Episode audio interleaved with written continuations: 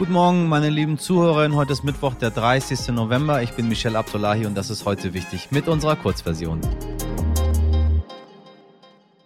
Zuerst das Wichtigste in aller Kürze.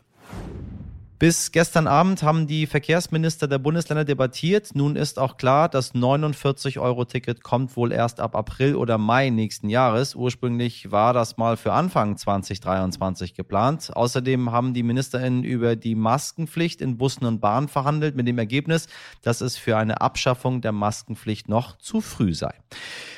Die WM in Katar läuft in vollen Zügen und während wir hier auf mehr Haltung und Statements der deutschen Bundesregierung gegenüber dem Regime in Katar warten, hat eben diese Bundesregierung geholfen, dass es zwischen deutschen und katarischen Unternehmen zu einem Gasdeal kommt. Mindestens 15 Jahre lang gibt es nun Flüssigerdgas aus Katar für Deutschland, jährlich zwei Millionen Tonnen. Was nach viel klingt, deckt tatsächlich nur etwa drei Prozent der benötigten Gasmenge in Deutschland ab. Ab 2026 beginnt die Lieferung. Das reiche Emirat verfügt nach Russland und dem Iran über die drittgrößten Gasreserven weltweit. Katar teilt sich mit dem Iran das weltweit größte Gasfeld, das vor der Küste des Landes liegt.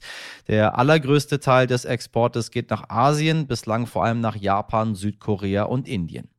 Ein Lichtblick im Fall Schlecker. Ja, knapp elf Jahre nach der Pleite der Drogeriemarktkette Schlecker könnte eine große Schadenersatzklage in Höhe von mindestens 212 Millionen Euro den Insolvenzverwalter Arndt Geiwitz nun doch noch zum Erfolg führen. Gestern urteilte der Bundesgerichtshof, dass das Frankfurter Oberlandesgericht dessen Forderung zu schnell abgewiesen habe. Das Resultat, das Insolvenzverfahren zieht sich jetzt zwar weiter in die Länge, doch für viele besteht noch die Hoffnung, einen Teil ihres Geldes zu bekommen. Bei einem Treffen der AußenministerInnen der 30 NATO-Staaten in Bukarest äußerte sich NATO-Generalsekretär Stoltenberg über weitere Unterstützung der Ukraine. Bei dem Treffen sollte es nicht um Waffenlieferungen gehen, vielmehr standen konkrete Winterhilfen auf der Agenda. Er erwarte von den Mitgliedsländern, dass sie für warme Kleidung, Medikamente und Drohnenstörsysteme sorgten. Außerdem teilte das US-Verteidigungsministerium in Washington mit, dass die USA dem NATO-Beitrittskandidatenland Finnland Raketen im Wert von 323 Millionen Dollar verkaufen werden, um so die Sicherheit des Landes zu verbessern. Die Löhne in Deutschland gehen um fast 6 Prozent zurück. So lagen die Gehälter im dritten Quartal zwar um 2,3 Prozent höher als im Vorjahreszeitraum, doch weil die Preise um 8,4 Prozent gestiegen sind, merken die meisten ArbeitnehmerInnen nichts davon. Laut Berechnungen des Statistischen Bundesamtes ergibt sich dadurch ein Lohnverlust von 5,7 Prozent und das entspricht dem höchsten Verlust seit der Einführung der Statistik im Jahre 2008. Mit weißen Blättern stehen chinesische Demonstrierende auf der Straße und rufen, wir wollen keine PCR-Tests, wir wollen Freiheit.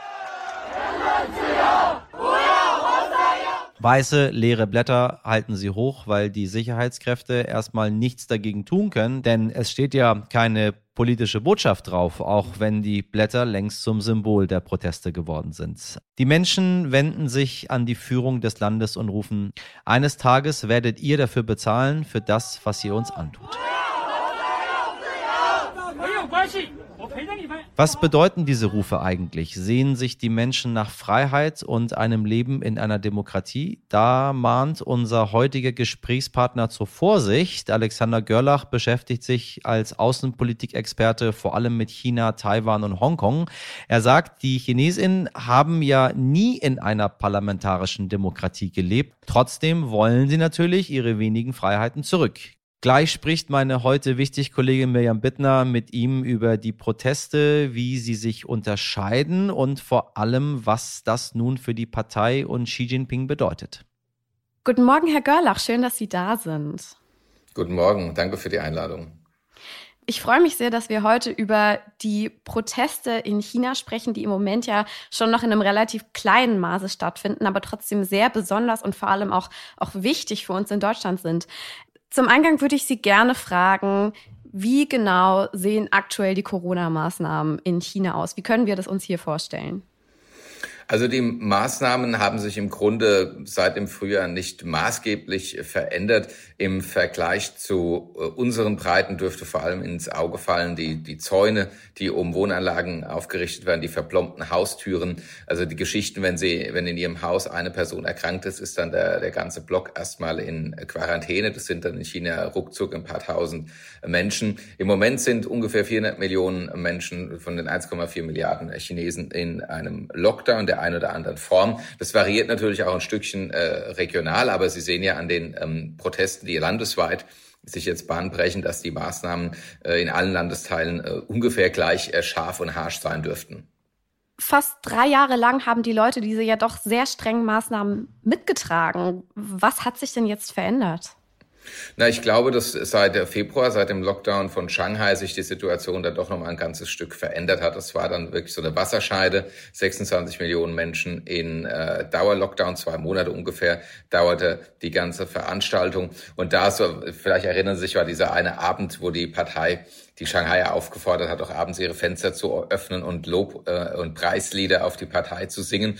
Und die äh, Shanghaier haben dann auch die Fenster aufgemacht, aber Verwünschungen in die Nacht äh, geschrien. Und äh, glaube, das ist so auch so ein Punkt, wenn wir jetzt auf die Proteste zu sprechen kommen, mhm. äh, wo jeder, alle Nachbarn voneinander wussten, dass sie quasi dasselbe durchmachen, das natürlich über Social Media in andre, aller Landes, anderen Landesteile natürlich auch transportiert wurde. Und das, denke ich, ist dahingehend auch eine Wasserscheide, dass äh, die technologische Überwachung in der Hinsicht dann überhaupt keinen Sinn ergibt, weil die Nachbarn ja alle Bescheid wissen. Es ist eben nicht ein Ereignis in einer fernen Provinz, über das man sich äh, jetzt echauffieren kann oder nicht, sondern es ist das, was die Menschen persönlich äh, betroffen hat. Und deswegen war das nochmal ein, ein eigener Moment. Mhm. Und was war quasi das auslösende Moment, das dazu geführt hat, dass jetzt wirklich Leute auf die Straßen gegangen sind? Ich höre immer von, von einem Hochhausbrand. Äh, was können Sie denn da dazu sagen? Das ist ja jetzt schon wieder ein paar Tage her, ist in der nordwestlichen genau. Provinz Xinjiang, wo ja auch das Verbrechen äh, gegen die Menschlichkeit an den Uiguren geschieht, was die Vereinten Nationen ja in der Weise festgestellt haben. Ein Genozid sagen die Amerikaner und die Niederlande haben das in ihren Parlamenten so beschlossen. Das ist also eine, eine Region, die sowieso unter Dauerüberwachung und, und unter Dauerknechtung leidet. Äh, und dort ist ähm, bei einem Hochhausbrand sind zehn Menschen ums Leben gekommen. Und ähm, die allgemeine Lesart ist, dass eben dem, äh, oder das wird gesagt, dass die äh, Leute nicht aus ihren Wohnungen gekonnt hätten, äh, weil die eben verschlossen gewesen seien wegen der Pandemie. Und das hat jetzt sozusagen als Tröpfchen das Fass zum Überlaufen gebracht. Zu den Protesten noch ein bisschen genauer. Wer sind denn diese Leute, die da auf die Straße gehen? Sie haben gerade schon von landesweiten Protesten gesprochen. Und von welcher Anzahl sprechen wir überhaupt? Also die genaue Zahl ist, ist mir nicht bekannt. Also es wird immer von einigen hundert und das an jeden jeweiligen Orten. Und das ist dann, wenn das in, in verschiedenen Städten losbricht, dürfte das auch nicht mehr als einige tausend äh, sein. Ich weise darauf hin, dass Mitte Oktober, kurz vor dem Parteikongress, eine mutige Person in Peking ein handgeschriebenes Banner von einer ähm, ähm, Autobahnbrücke herabhängte, auf der dann so ungefähr drauf stand, dass äh, der Verräter und Diktator Xi in die Wüste geschickt gehört. Das wurde damals ähm, beklatscht und behupt. Das war eine Person und jetzt sind es ähm, sechs Wochen später ein paar tausend und niemand kann sagen, ob es in nochmal sechs Wochen nicht Millionen sind. Die chinesische Führung hat nicht angekündigt, irgendetwas an ihrer Politik zu ändern. Für den Machthaber Xi wäre das ein Gesichtsverlust. Das heißt, die Konfrontation äh, ist quasi jetzt nicht abgestellt über Nacht. Vielleicht können Sie noch mal kurz darstellen, warum das so besonders ist, dass ja eigentlich in so einem riesigen Land ein paar tausend Menschen auf die Straße gehen, weil das ist ja alles andere als ja, all alltäglich. Also bei uns gab es diese Proteste über Monate, zum Teil jede Woche. Da ist es ein anderes Ausmaß, ne? Naja, wir leben ja auch in einer Demokratie und das äh, vergessen ja unsere, unsere Protestierer hier, die sich ja in aller, allerlei ähm, Arten und Rechten beschnitten fühlen.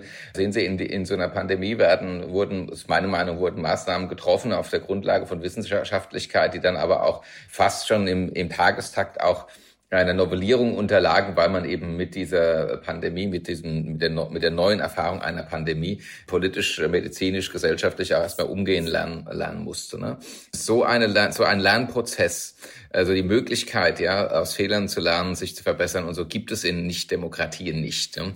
Die Herren Xi und Putin sind nach Aussage derer, die sie, die sie äh, kennen, beratungsresistent und natürlich wird, wird gleich jede Entscheidung natürlich auch mit diesem großen, ganzen ideologischen Popanz ähm, verbunden. Ne? Die, die Idee, seine, seine Nation ans Licht der Sonne und so weiter zu rücken. Wir kennen das alle, Xi und Putin reden da ja ähnlich. Und deswegen ist es natürlich sehr beachtlich, wenn die Menschen sich äh, unter, ja, also äh, Lebensgefahr, wenn sie so wollen, auf die Straße begeben und demonstrieren. Ne? Das ist ja in Demokratien eben ein gutes, unser gutes Recht. Deswegen tun wir das auch. Aber in Nicht-Demokratien mhm. ist das also nicht erlaubt.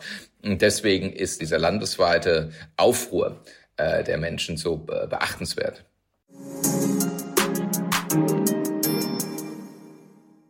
Das war's mit heute wichtig an diesem Mittwoch. Das ganze Interview mit Alexander Görlach über China hören Sie in unserer Vollversion, also klicken Sie da gerne mal rauf. Die ist übrigens auch in der neuen RTL Plus Musik App aufrufbar. Da können Sie auch den einen oder anderen neuen Podcast entdecken. Falls Sie Fragen, Anregungen, Kritik, Lob, was immer Sie haben, loswerden möchten, dann ist heute wichtig stern.de die Adresse Ihres Vertrauens. Wir freuen uns über Ihre Mails. Haben Sie einen schönen Mittwoch, machen Sie was draus. Bis hoffentlich morgen, Ihr Michel Abdullahi.